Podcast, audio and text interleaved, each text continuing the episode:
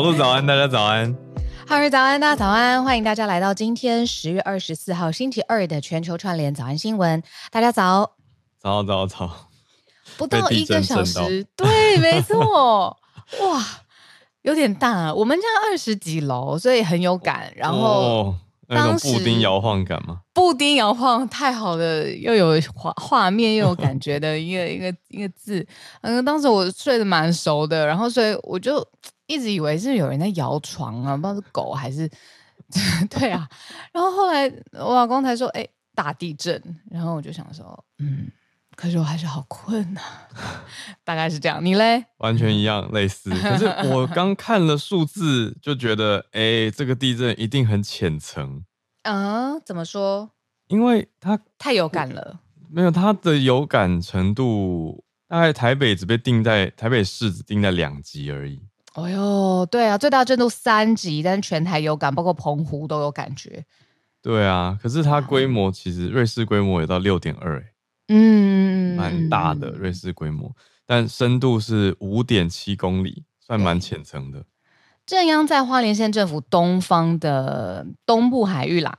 嗯，嗯对啊，就是从那边发起的这样子，发起又不是一个联署签名。反正我觉得它是一个，至少对北部吧，我觉得东部跟北部来说这个大闹钟啊。嗯，不知道其他地方的朋友呢？中南部有感觉吗？因为它在七点零五分左右，七点零五分，嗯嗯嗯，然后我现在一边在看这个中央气象署的最新的资料嘛，然后我就在 Google 上面看，说大家地震的时候在搜什么东西，然后蛮蛮有趣的，有一些搜索的行为是，他会搜刚刚有地震吗？地震来应该怎么办？然后会搜地震速报，然后刚刚地震新闻。嗯，我我我也算是那个搜寻刚刚地震，刚刚有地震吗？我会搜寻最新地震，哦，最新地震。对啊，哦，看到了，就南部听友也回应说比较没有没有感觉。有一阵子我们好像都有一些口诀吧，就是真的是很强烈的地震的时候，到底应该怎么办？尤其我们每次在回顾日本三一一啊，或者是呃，真的是很大地震造成重大伤亡的时候，都会有一些嗯、呃，告诉你什么口诀。他就把我们可以做的事情，比如说不要慌张，然后比如说保护头部这种，然后嗯不要急着什么冲出去什么之类的这种，把它全部选一个字，卡住的是我，选一个字，然后把它变成一个口诀，然后就是忘记了。对啊，反正 anyway，我觉得这个是我想要讲的，就是说这个真的是日常我们也会知道，然后也会忘记，所以偶偶尔像这种 occasion 就再去回去复习一下，我觉得是一个蛮好的提醒。哦，我看到的是。国家防灾日九月的时候在宣导是趴下掩护稳住啊，对对对，但大家真的有做到吗？我刚刚真的就是 躺在床上想说，嗯，感受一下这个哦，有点大哦，什么时候结束？我也没有要弹下床的，对，还要趴下。他那个趴是趴低的意思，对啊，因为你高的话，东西砸下来什么的都对。他还他还有对应的英文是 drop cover hold on。趴下的那种 drop，对对啊，这个是给大家参考的。不过还好啊，希望没有看到什么灾情传出，所以希望大家也都平安无事。嗯，这是我们今天早上的 五分钟聊社群，跟大家一起共感度过这个。那海外的听友就就听一听，怀念一下台湾地震。对啊，哎，从来没有感受过地震的人，的确会被地震带来的新鲜感给吓到。对，新鲜感。对啊，从来没有经历过地震的人，因为我人生当中好像真的碰过几次。有香港的朋友，我记得我跟你讲过，哦、他来的时候，我们去新义区四十几楼吃饭，然后哇，吃到一半那种天崩地裂，不太会选地方。我就看到他一个平常那如如不动的人，然后吓得惊慌失色，然后旁边各桌又都台湾人，就一边吃啊，然后一边 这一个小游，对啊。关于淡定的定义，对，就看看地震时候的台湾人，没错，特别是对比而来，对啊。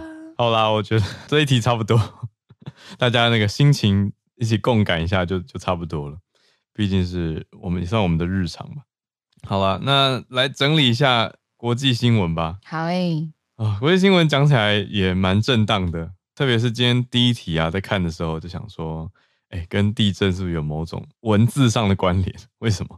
我们讲的是中国海警跟菲律宾的船只碰撞。的撞了撞击。啊，那当然不是、嗯、不是地震啊，跟地震没有实际的关系。可是讲的是这种危险的碰撞，呃，美国也跳出来谴责了，算是第三方国家吧，出来就是说，哎、中国你怎么可以这样子呢？那菲律宾的安全官也出来说回应说，中国如果在拦阻补给的话，会有很严重的后果。他还用了一些威胁性的词眼，他说呃字眼，他说灾难性的后果。这是第一题。第二题则是嗯，中国去查了富士康的税，还有逮捕到一些外企的员工，嗯，就让大家在看说，哎，这是中共祭出的狠招吗？那比较。敏感的是因为，嗯，郭台铭在参选嘛，对，所以很多人也是会把他 不由自主的有一些连结。嗯，我昨天刚好才跟政府单位的人在聊，说，哎，嗯，美国青不青睐一个人选重不重要？哎，是不是重要的？对啊，还有中共青不青睐一个人选是不是重要？嗯、呃，很多方的看点啦，有些人当然会觉得说，你干嘛一直看外国，干嘛一直看人家怎么看？可是，难道都不看人家怎么看吗？嗯，那就在聊这一题的时候，哇，怎么那么刚好？这个中共就查了富士康的税呢？嗯，我们刚好可以一起聊吧。好，第三题则是犹太教的一个会堂出现了命案，当然是美国的事件。现在大家也在有点担心，会更加的延烧，会不会延伸到反犹太的事情呢？嗯，美方的美国的警方是说，目前是没有证据啦。嗯，我们待会整理在第三题，最后一题则是算呼应近期的诺贝尔经济学研究，看到台湾的数据哦，嗯，台湾原来每年有几十万的女性为了照顾家人退离职场，我们这边看到数字是三十三万，嗯嗯，那刚好放在第四题跟大家一起算探讨一个跟国际有关的台湾现象。好，那我们就先从中国海警去撞菲律宾的船开始。好。既然他撞的是菲律宾的船，我们就从一个地理名词，大家可能我至少我就相对不熟悉，可是这则新闻当中它是比较重要的。它的名字很特别，很像我们的仁爱路四段那个仁爱，但它全名是仁爱暗杀。这个呢是菲律宾它专属的经济区，还有菲律宾大陆交层地物。这个地方呢，有的时候会需要补给，因为上面有军人，然后有需要物资，各种就需要船只，然后做补给作业。那这件事情是发生什么事情呢？这一艘菲律宾船，我们就简称它 UM Two，就是它的代号的缩写。它他在进行整个运补还有替补的任务，轮替运补任务的时候，中国海警的船只就在他附近，先是警告他，后来就拦截他，拦截的时候就发生了激烈的碰撞。那所以这件事情当然会造成了一些后续的冲击。首先，在外交层次上面，美国国务院就跳出来表表示说：“哎，这个是中国故意干扰菲律宾船只，哎，这个是菲律宾的船，它行使公海航行的自由，而且它本身还有任务在身，所以中国这样子的作为是违反了国际法，而且中国的行为危害了菲律宾船员的安全。”嗯，所以这其实，在海域公海的认定上面啊，中国一直跟邻近的国家，也不止一个菲律宾的国家啦，包括像是越南哦，各种的海权的上面的争议是其实没有断过的。那这一次为什么特别挑出来跟大家谈？嗯、是因为他拦截示警之后，真的船就跟就是菲律宾的船，他进行作业，你想想看，他在工作。嗯然后结果中中国的船跳出来警告他，警告不行，没停。哎，菲律宾还有自己的工作，就就唰撞在一起。嗯，其实仁爱暗杀这个名字，我就小小补充一下哦。我回顾了一下，它是我们中华民国内政部的方玉思在一九四七年公布的名称。所以其实中华民国也，不那时候是我们的。对，其实到现在中华民国，我们都还说仁爱暗杀，我们有它的主权，可是我们没有什么行动。哦这个就是跟大家讲，所以实际上在仁爱暗杀比较多冲突的，一直近年来啦，就是中共跟菲律宾。那菲律宾的渔船常常在这边捕捞嘛，所以这一次的事件也是发生的确在中国的海警跟菲律宾之间。那就像小鹿刚刚讲的，渔船就在这边作业，就有中国的海岸防卫队跟海上民兵就去阻挠。嗯嗯嗯，这边因为他。中国的看法是认为这是中国南海上面的中共所拥有的一块领土，嗯，那你不能在这边有补给啊等等等的作业。那美国是踩在一个跟菲律宾当盟友的角度发出谴责，嗯，就说这样很危险啊，而且违反国际法等等等。那我们把。呃，时间放入这一则新闻当中，可以更全面的看一下到底发生什么事情。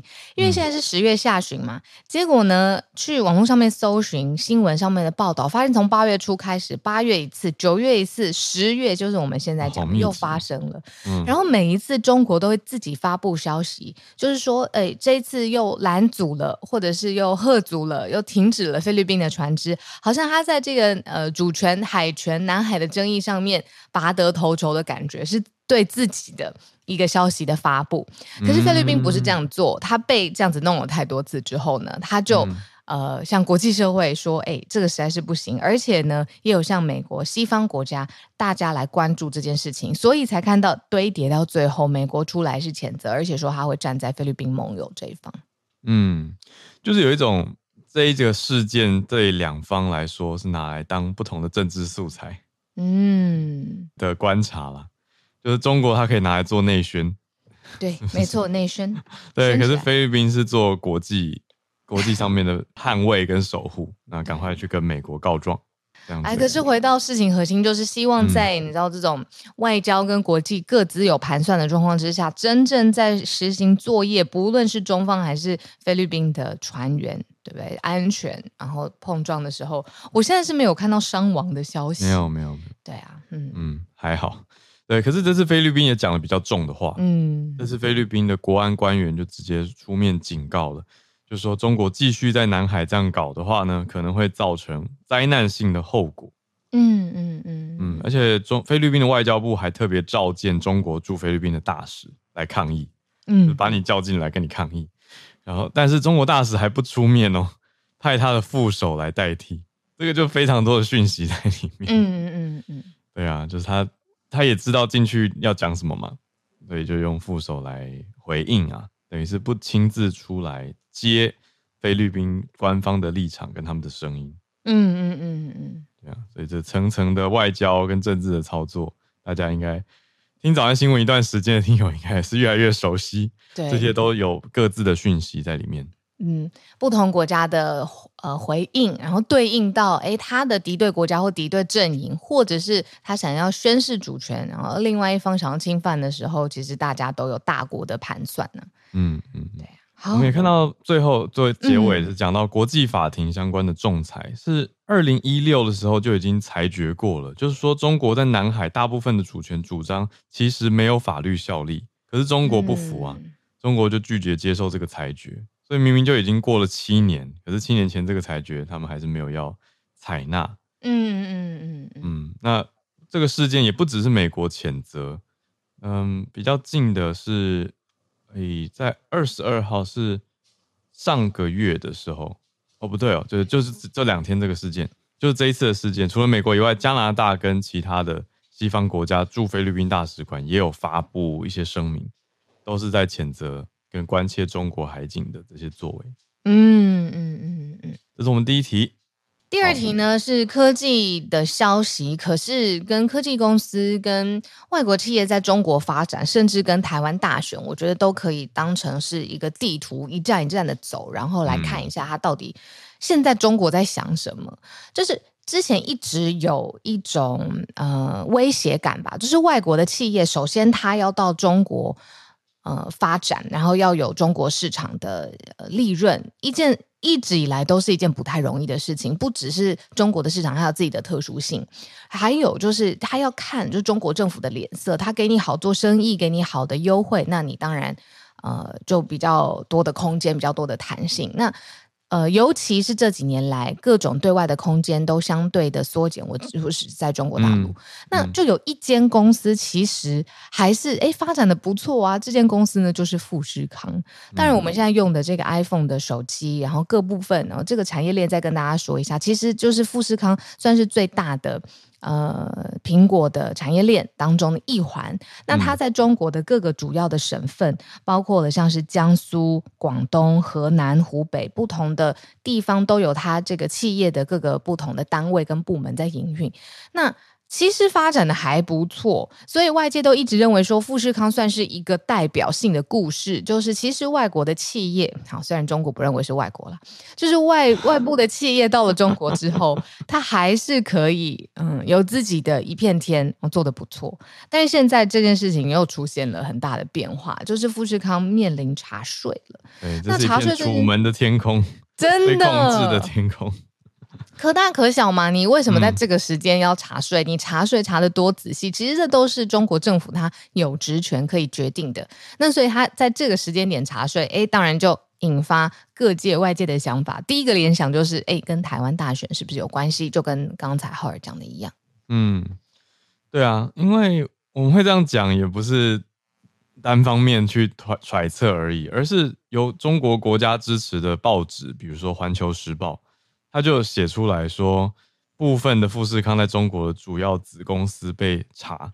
我觉得重点不是说呃内容，而是由这一家报纸来发布这些消息。他的 message 对对啊，那用用到环球时报，哎，这个平常是我们讲很战狼的一个对一个报纸媒体工具。嗯嗯，那现在这个时间点，嗯，当然他们又采访到了一些不能具名的人士。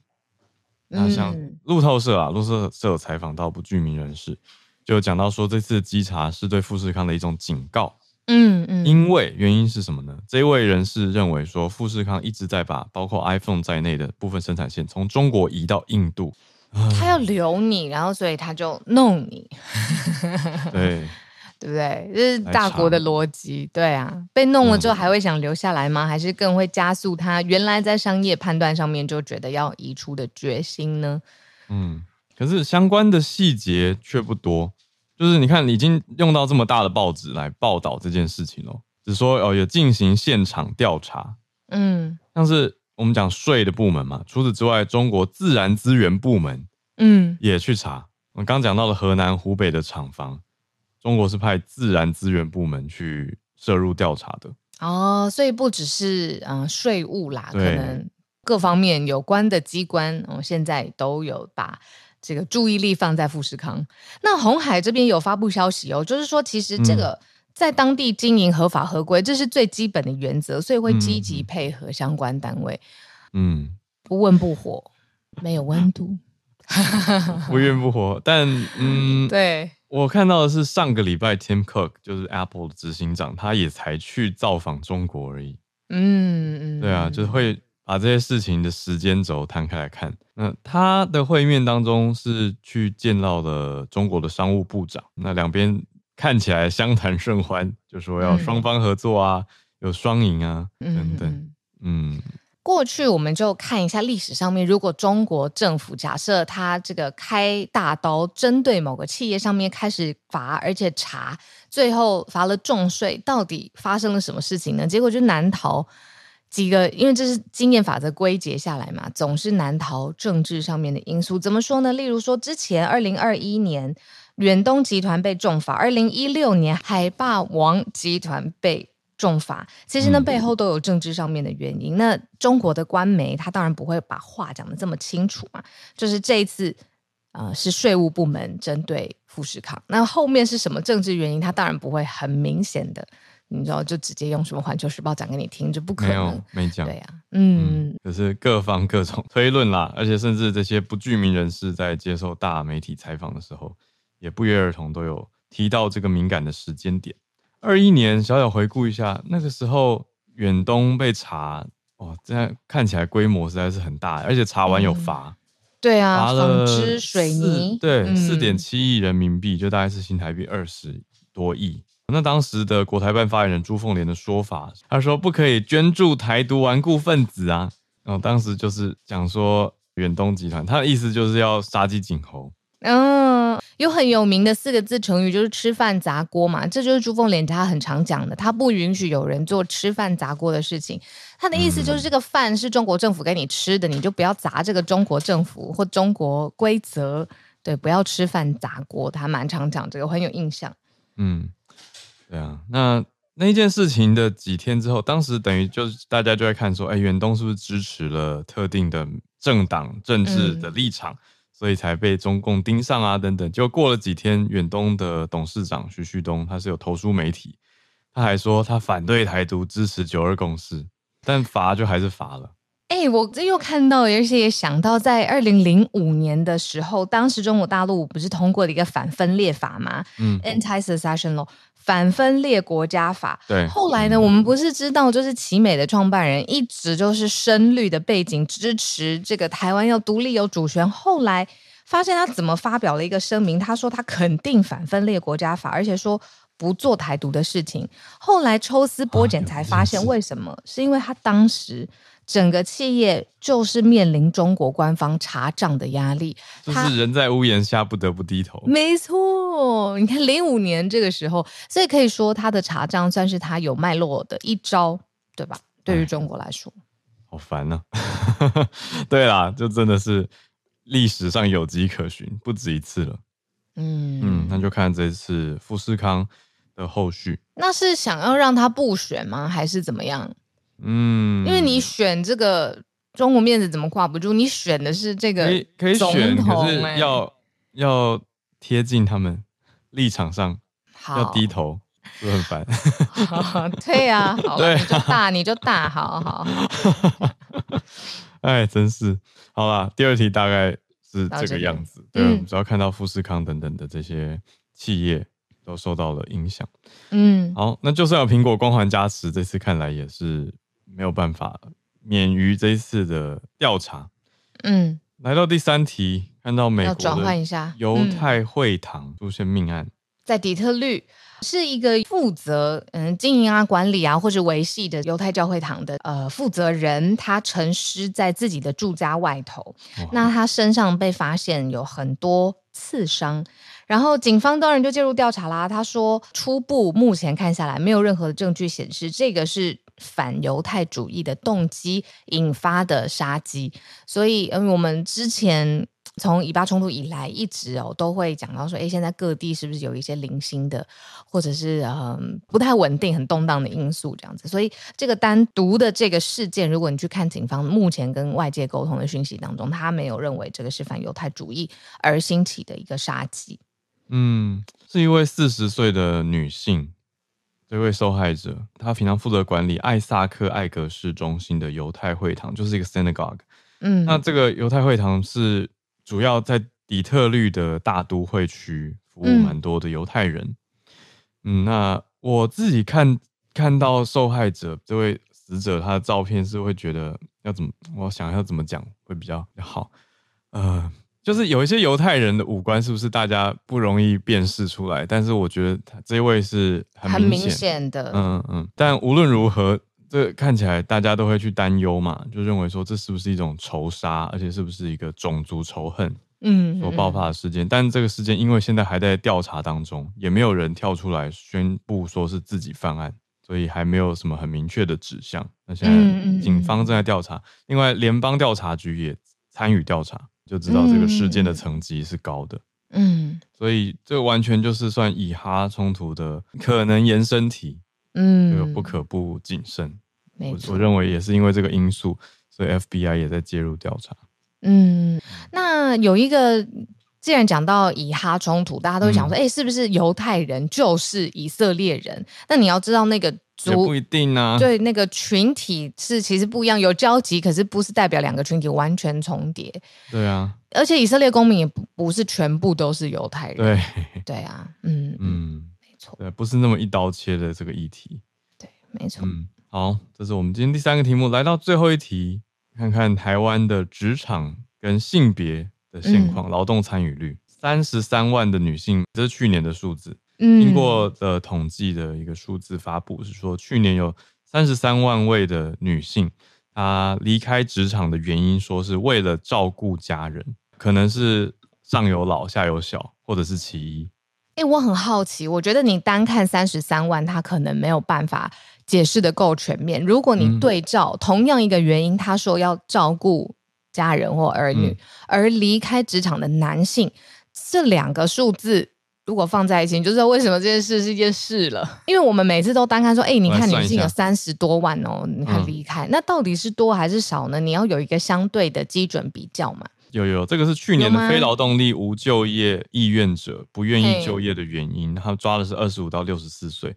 那女生比较多哎，女生总共两百零七万，男生八十出头万。嗯、那比例上真的是蛮悬殊的，女生这边比例是百分之十五点九，都是说要照顾家人。嗯、那男生只有百分之四点八，在去年离开职场，说是照顾家人的。所以如果我们把这个八十点八万乘上百分之四点八的话，那就是大概才三万八千人哦，十倍之差，三十三万跟三万八，十倍之差。嗯，嗯对，我们这边讲的是要离开劳动市场的程度哦，才统计进去。嗯嗯，嗯你说，哎，一般你说两人之间帮忙整理家务啊，或者是操持家务，但是同时都还是在上班，这个就没有算进来。那通常我们谈到这一题的时候，就会为了性别这件事情，或是传统刻板印象，就是站起来。可是我之前很常跟我朋友讨论这件议题，嗯、后来就发现其实不是性别或刻板印象这这一层这么简单，还有包括社会支持，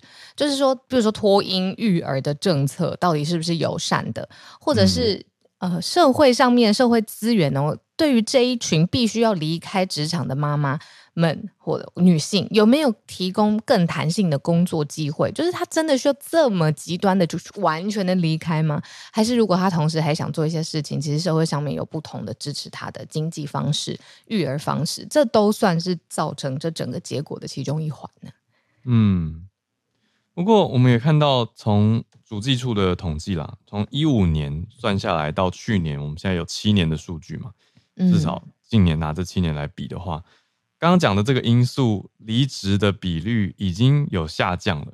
嗯，就是一五年的时候是更多女生比例上，她们必须要因为照顾家人的因素要退出职场。可是到去年，呃，当年是百分之二十二点四，可是到去年只剩下百分之十五点九的人需要因为这个原因离开。嗯，但是大家在分析的原因是说，一方面也是因为少子化，嗯，所以需要离开职场的人又变少了一些。那刚刚讲的那个数据啊。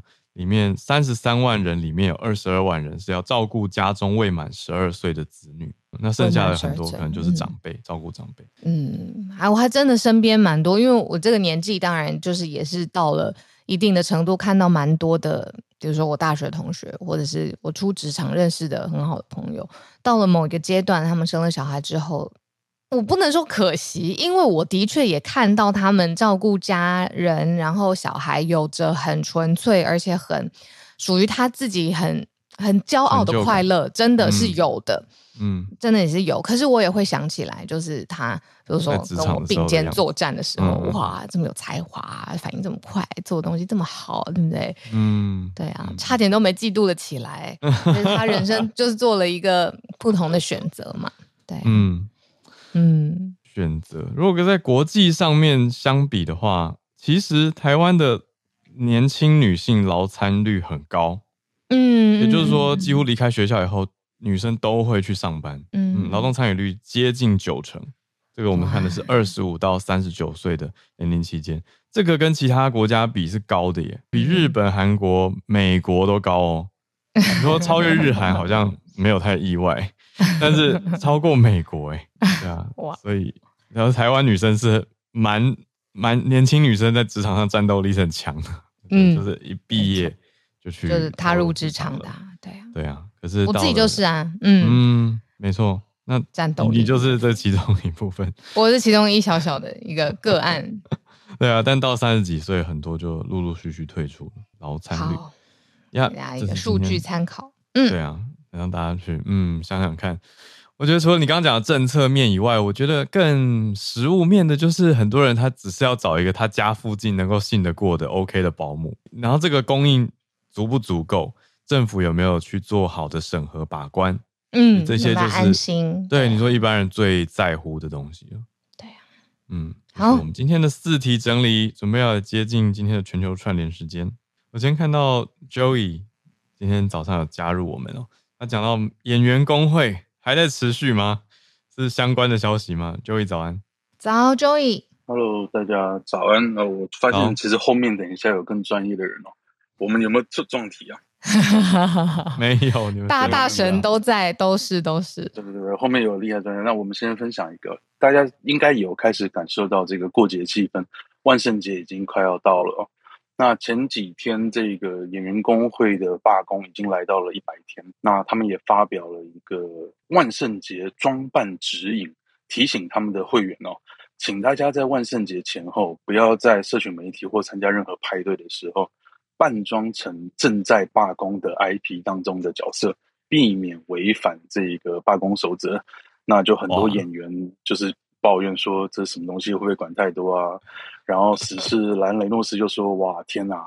他女儿虽然不是工会演员，但还是要学一下哦，避免被人家骂哦。”而之前工会的这个会长也说，这有点太超过了。所以其实没错，所以这一则消息虽然已经公布出来。但是我刚刚在这检查一次哦，他们的官网是已经撤掉了。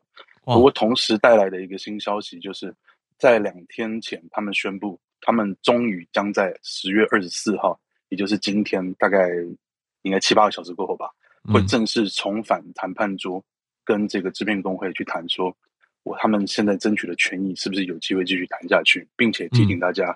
现在才刚满一百天而已，而当初编剧工会是一百四十八天才成功的，嗯、请大家继续努力支持这次的罢工。好，今天分享到这边，谢谢。谢谢 Joey，这个太特别了。这个有一个 Halloween costume rules，就非常多人在反弹。而且感觉今天 Joey 真的很简短呢。然后他今天是被地震地震邀请进来参与节目。好，我们继续连线，那就接着，既然 Joey 在分享了这个好莱坞罢工的事件，我们就继续跟好莱坞连线吧。我们的听友 Charlene。嗨，小林早。Hello，小鹿早，Howard 早。我本来也想分享这一题，因为上礼拜听到这个消息就一直笑，一直笑这样子。好，嗯，不过我今天分享的另外一个呢是，嗯，如果你看到我的标题的话，就是 Hollywood 为什么会有一个 court case，是今天出行的 court case。呃，court case 它是小劳勃到你要出席。啊、呃，为什么这个案子会扯到最后写到跟台湾有关？其实呢，这、就是，嗯。呃应该很多人看过 Iron Man 吧？钢钢铁人当然。第三集的时候呢，有一家公司叫 DMG Entertainment，它呢，呃，这家公司在中国大陆是有，我都不晓得那算分公司还是算公司，嗯、因为这一个 owner 为什么叫 DMG？因为 DM 是 Dan Mitz，这个人呢，他当年。呃，被称为是中国先生，因为他在中国的演艺圈、影剧界，嗯、呃，耕耘蛮深的。嗯、所以呢，在 Iron Man Three 的时候开拍之前，DMG 就已经，呃，这个 Entertainment 就宣布了会跟呃 Iron Man 的这个公司呢会共同制片，说现在呃他们已经呃 announce 一个同意书，然后在中国。拍摄的部分，他们也有部分的投资，然后跟漫威一起在中国拍，嗯、所以这个消息当时是蛮大的。好，嗯、结果呢，嗯、呃，这家公司 DMG 呢有一个非常资深的制片人，一个、嗯、一个高层啦，他叫 Chris 呃 Fenton，他呢在 DMG 工作了十七年，而且他本身其实在华府的外交圈，他的名声不不坏哦，他名声他还蛮蛮深耕的。那么他告了。嗯，DMG 三千万的违约，因为二零一四年的时候呢，这个 DMG 他们在深深呃深深圳是念深圳还是深圳啊？深圳，深圳，深圳，嗯嗯，他们二零一四年在深圳股票上市的时候，是对好莱坞是蛮大的一件事情，因为当时真的那几年中国。的资金，全好莱坞都疯狂在盯着中国的资金，所以这一间公司在股票上市的时候非常引引起注目。但是呢，到二零一八年的时候，就是后来啦，因为这个 Chris Benton 就是这个高层，他透露一些 DMG 所谓的比较比较 fishy、比较比较 questionable 就是和哎一些可疑的做法的时候，嗯、呃，就股票就是。那种断头式的跌跌跌跌到二零一八年下市了，然后而且呢，他们就把这个 Chris Fenton 给他本来是 Head of 啊、uh, Motion Picture 就是电影部的头，把他拔掉了，然后最后就让他走了，所以这个 Chris Fenton 就回来告他们。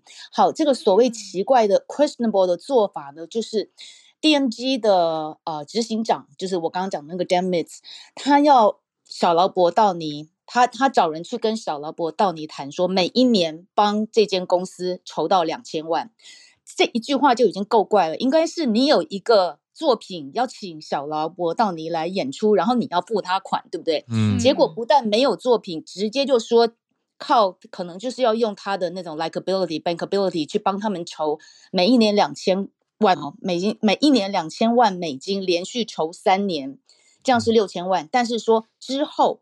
没有 specifically 讲是什么时候，只有讲说是 later time 会让他收回九千万，也就是说 later time 让他赚个三千万美金。但是在这个 upon execution，就是这一个一开始就会先付。Robert Downey Jr. 三千六百万，你这样听了是不是头都昏了？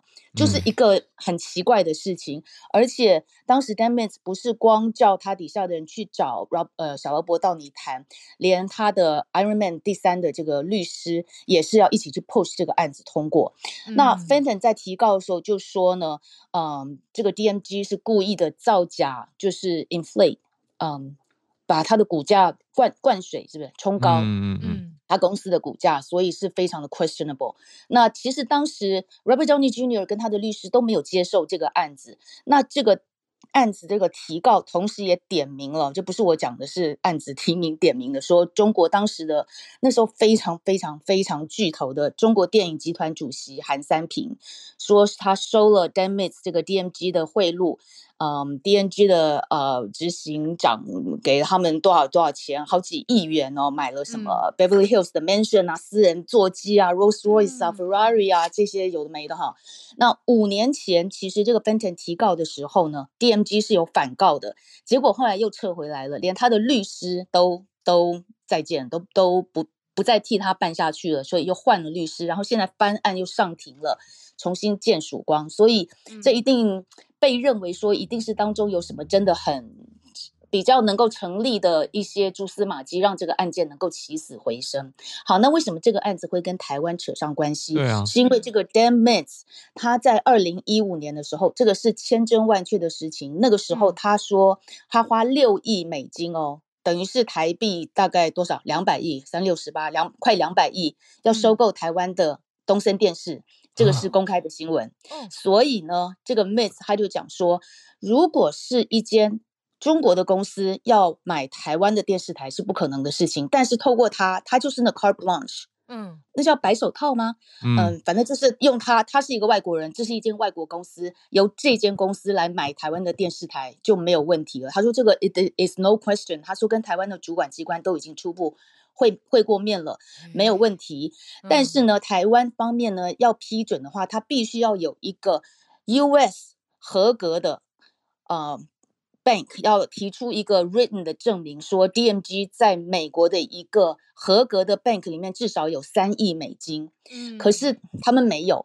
他们又不想让台湾政府知道说这个背后是中国基金，所以他们的手就是瞧来瞧去，去瞧一堆。他还在底下又成立别的公司上市，后来又下来的什么什么公司要把钱转移来转移去这样子。所以呢，嗯，一我。非常确定这件事情，是因为虽然在台湾，我不确定当时的新闻有多大，但是我有被公关公司找去主持这场记者会，就是 Dan Mintz 真的到台湾了，开记者会要买东森电视台，嗯，我都吓死了。我说，因为他们就讲说，你就先来主持，然后之后我们再来谈后后续的一些，就是。讲的不像是挖角，但是意思是后来要再跟你谈，那那是什么意思嘛？就我就觉得他的讲话非常不清楚，嗯、然后我怎么可能在当我还是别家电视台的工作人员的目前的工作人员的时候，我去帮你一个东森电视台未来的可能经营者主持记者会，然后被拍到。我是疯了吗？那时候我就觉得这件事情是 你讲跟我跟我这样提议的人都已经非常不靠谱了，整件事情就是一个怪，所以还好那时候没有买下来。那时候如果买下来的话，真的就是一个中国中国大陆的钱伸进了台湾的媒体，一清二楚。所以就看到这个新闻说，哇，这么多年以后又又掀出来，会觉得心里揪一下，怎么会这样子？可是我我对这个标题非常。非常反感，是因为他写说，呃，好像东森电视台是 Taiwan's only broadcast network，我都差点想，对我都差点想要去骂人，说你们到底有没有做功课这样子。好，这是我今天的分享啊，谢谢 Charlene。哇，天回路转的牵连，而且是在很多年之后，就是我们现在学新知识，但是对 Charlene 来说是，其实他过去一直都知道的事情。对，就是差那一步，其实就买了。对啊，这个我也我也在看那个标题，是 Variety 对吗？Charlene 你在讲 Variety 这一篇，他就写 Taiwan's only broadnet broadcast network。对，你看了会不会觉得很？我看我觉得很满头问号。那什么台湾唯一的一个，你说那个电视或广电频道，我觉得很奇怪。对，太扯了，对不对？就想说多不了解台湾，真的怎么会这样呢？哦，这个案子发个 email，今今天开庭的，那我。因为一些的原因，我我本来是想要去，可是因为在当场又是呃塞车时间，开车很烦，然后而且我我先查了这个案件，不见得是可以 walk in 的旁听，所以我去了也不见得听得到，我就没有去了。可是我想可能还是会关心一下后来。嗯嗯嗯，我真的会写个信给他。好，谢谢小林，太奇怪了啦，对啊，怎么会下这种标？感觉好像只有官媒什么的。对啊，这样很奇怪。嗯嗯，谢谢 Charlene 今天带来这个。好消息真的是蛮复杂的，曲折离奇，而且不好意思，不好意思，耽误大家。两岸不好意思，不会不会不会，别这样说。哎、欸，聊天室有很好的问题，也是想问说，哎、嗯欸，会不会其实已经买很多，但是外面的人都不知道？这个是一个很合理的问题。你看，因为 Charlene 他内幕，而且在很业界非常非常熟悉这些流程，所以她今天跟我们分享。那如果没有 Charlene 讲，我们也不知道哦，原来这么近，曾经中资进来媒体这么近的距离。你说听友问说，如果已经买了，会不会我们不知道？会不会过去已经买，或者有意图接近，然后呃，其实这个过程流程其实外界不知道，我觉得很有可能啊。哦、太多背后的询问啊、探寻啊，一定有的。粉砖买很多不是吗？对 对，可是我想大家想好奇的应该是广播跟电视台吧。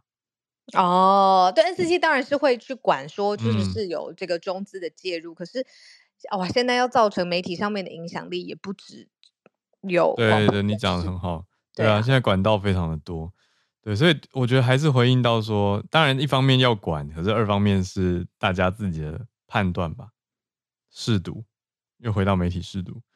好，我们再继续来连线，来跟东京的听友翠翠连线，哎，翠翠早安。好。Hello，早安，小鹿早安。嗯，其实我跟小鹿一样，我也是走职业职业女强人的感觉。对，我没有，毕业就进入职场。我搞不好有有一天会选择转弯，我不知道。哦哦，没有，我意思就是我们是很开心享受在我们的工作，嗯、但是对于我我对于育儿这部分，因为我跟我男友共事，所以就对，就就是这样。对他他也觉得我我工作比较好。对，好，嗯、呃，那今天要讲的东西呢，其实是因为我一直有在讲观光。那我们之前有讲过所谓的过度旅游嘛，那 NHK 他就做一个专题报道，因为其实现在日在日本的过度旅游的状况是非常非常严重的。简单来讲呢，例如他们说京都市，因为其实，在京都啊，我们大家去京都都会搭那个巴士嘛，而且京都还有就是巴士的一日券，就是可以搭到饱这样子。可是就因为这个原因，其实现在京都市民他们也是抗议，他们觉得很困扰，因为太多人搭巴士的情况是让他们没有办法，因为其实很多京都市的人也是靠巴士在嗯通勤上下学啊，或者做一个移动手段。那甚至就是哎看到有位置，然后想要坐，发现那上面有行李，甚至是有些观光客的行李太大，那那一些想要下车的人没办法方便下车。那京都市呢，就政府交通局为了这件事情，他们现在做一个。措施是这个一日券呢，他们就是取消不卖了，在九月底的时候，但他们开始改卖成嗯地铁跟巴士的一日券，他们也是期待用这种方式，就交通手段多一点的话，其实就是可以分散观光客，就比较密集嘛。但他们也说，目前效果如何，其实还是未知的。对，除了这个观光，因为京都市还是一个太有名的观光地，所以其实像这样的过度观光一定是有的。但不只是京都，像是呃京都市，嗯、呃，我必须要先跟大家大家讲，就是大家有印象的京都，大部分都在京都市，但京都它本身很大。那有另外一个地方呢，叫做伊根。那伊根它最有名的就是它是在海边，但是它有很多的船屋，大家就是一定看过的照片，就是有那个船船屋的，呃，靠港的船坞，那很多人会去那边住。那其实他那边的人口啊，只有大概是。四千人左右，可是每年去的人却是几万、几十万人。对，所以他们其实那边是一个非常非常安静、宁静的小城、小都市，嗯，因为小小的村镇啊。但是就是因为太多人想要去那边朝圣，就变成是说，嗯，就明明我我以前在就是疫情间去过，真的很安静。可是疫情后去的时候，那边整个变得非常的吵闹，就是因为它的那个道路也非常的窄小，可是大家就。把它变成是一个所谓的步行者天国，在走来走去，对于当地居民想要开车又不方便。那另外就是有些人会误闯民宅，或是说，哎，因为他想要拍什么东西，就是踏进人家的那个花园之类的。那其实这一件事情呢，对于当地居民也是非常困扰。他们是困扰到在他们观光协会上面的，就是导览手册直接写说，伊根并不是一个观光地。那是希望大家如果想要来观光的话，也要同时体谅就是当地居民的心情这样子。对，那其实像这样子的过度旅游现象，在日本各地都有嘛，譬如说。我们大家最知道啊，就是镰仓。说到镰仓，就是《灌篮高手》的那一个，你知道那个铁路有没有？就是那个平交道。对，平交道。嗯、那那边的情况到目前为止一样，还是非常的。因为大家只要看到那个平交道一，就是那个什么，嗯、呃，就是栅栏一放下来，大家就在那边拍照嘛。那甚至有些人为了要卡好位置，是直接站在路中间去拍照的。这个情况。这种情况啊，其实我在我疫情前跟疫情中我都去过镰仓，但是我真的就是看到很多人就是会在里面拍，有些人是要拍那个景，有些人是想要就是跟那个海跟那个铁路合照。可是其实这对光当地居民来讲真的是超级超级困扰，因为其实那边当地很多人是开车的，而且它是一个斜坡，所以其实说实话真的很危险。但这件事情真的是非常的怎么讲，不胜其扰这样子，那就是因为。疫情过后，其实整个观光客是急急剧回升的嘛。嗯、那据调查，从今年一月到九月，其实访日的外国观光客已经达到了一千七百万人。那跟相较去年同时期，就是增加了十七倍。嗯，那当然国内旅游也很多人去，就是。也是，但很多人大家也是去国内旅游，因为我们讲就是日币贬值嘛，所以其实很多人没办法，不太能去国外，所以他们会选择在国内旅游。但是其实，在这样情况之下，我们之前提到过，其实，嗯，观光人数增加，但是当地的员工其实就是负责观光的人是不足的，因为新冠光区大家离职去找别的工作了。那像我自己最有感就是，可能英文会讲英文或中文的员工是相对比较少，尤其是你去那种。比较不是偏东京或是大阪的大都市这样子。那目前政府针对这个部分，他们接下来会开始做的事，他们会确定有二十，呃，在全国各地有二十个他们选出来的地区呢，他们会做一些，譬如说，嗯、呃，像是增开一些巴士啊，或是多计程车，嗯、然后他们也会做，就是推荐大家避开拥挤路线的一些，呃。走观光的方式，对，那只是成效如何，其实大家还是很担心。嗯、那很好很好玩的是，其实日本政府啊，他们预计在今年希望观光人次是可以达到到六千万人。可是，其实，在疫情之前，二零一九年的观光人次其实也才三千九百万人而已。所以，其实也有专家表示，这样的过度旅游基本上是没有特效药可以解的。那只能就是希。除了多多推广民众，就是来观光的人可以理解当地文化，然后不要打扰各地民众以外，另外就是可能多一点可以帮，就是在观光部分的一些所谓的应对的人员，可能也是要增加。对啊，嗯、那他们也会啊。那还有一个就是因为其实像是威尼斯，嗯，他们就举例，专家举例说，像是威尼斯，他们可能就是。嗯，会收取，如果你要来威尼斯玩，就要收取五欧元。那甚至有一些地方，像是西班牙的圣家堂，它是直接采取预约制。那就是专家也希望政府可以借鉴这一些国外的，就是观光景点，为了防止过度旅游而做的措施，希望他们可以尽早应对。好，嗯、那这是我的分享，谢谢。